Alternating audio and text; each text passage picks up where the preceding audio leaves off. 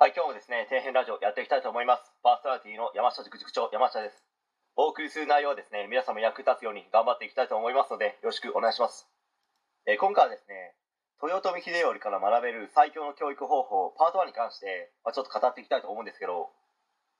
一応ですね、豊臣秀頼って誰という方のために簡単に説明しますと、まずお父さんがですね、豊臣秀吉と言いまして、まあ、全国を統一した、まあ、分かりやすくですね、簡単に言えば、ものすごい人です。まあ、生まれはですね農民の身分でして最近の研究ではですね農民ではなくて商人の家の出身じゃないかと言われてるみたいですけど、まあ、そこはよくわからないですので歴史学者に聞いてみてください、まあ、当時はですね身分制度があったのでいいところのお坊ちゃんじゃないと出世できないというですね風潮があったんですけど、まあ、秀吉はですね天性の素質と言いますか、まあ、希代意味は稀とか珍しいという意味ですね。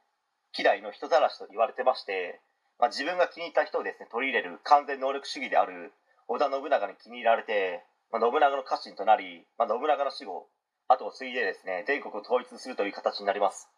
まあ、そして豊臣秀頼のお母さんがですね織田信長の妹一の長女である茶々になります。秀頼が生まれた頃はですね淀殿と呼ばれていたと思いますね、まあ、そんなすごい2人のですね遺伝子を受け継ぎおそらく当時としてはですね最先端の英才教育を受けていたであろう豊臣秀頼ですけど1600年に起こったですね関ヶ原の戦いや大阪の陣というですね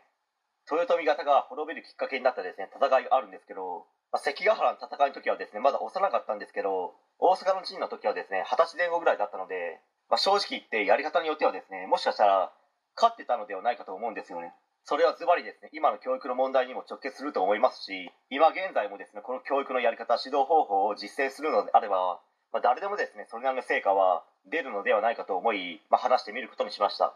まず大阪の陣の時にもですね豊臣秀頼の周りには優秀な多くの戦いを勝ち抜いてきた武将たちがいたわけですよね。真田幸村とかですね。しかしそれと同時にお母さんの淀殿もしっかりと豊臣秀頼についてたわけですよね、まあ、要はここですよね、ま、詳しくはですねパート2で話してみたいと思います、えー今回は以上になります。ご視聴ありがとうございました。できましたらチャンネル登録の方よろしくお願いします。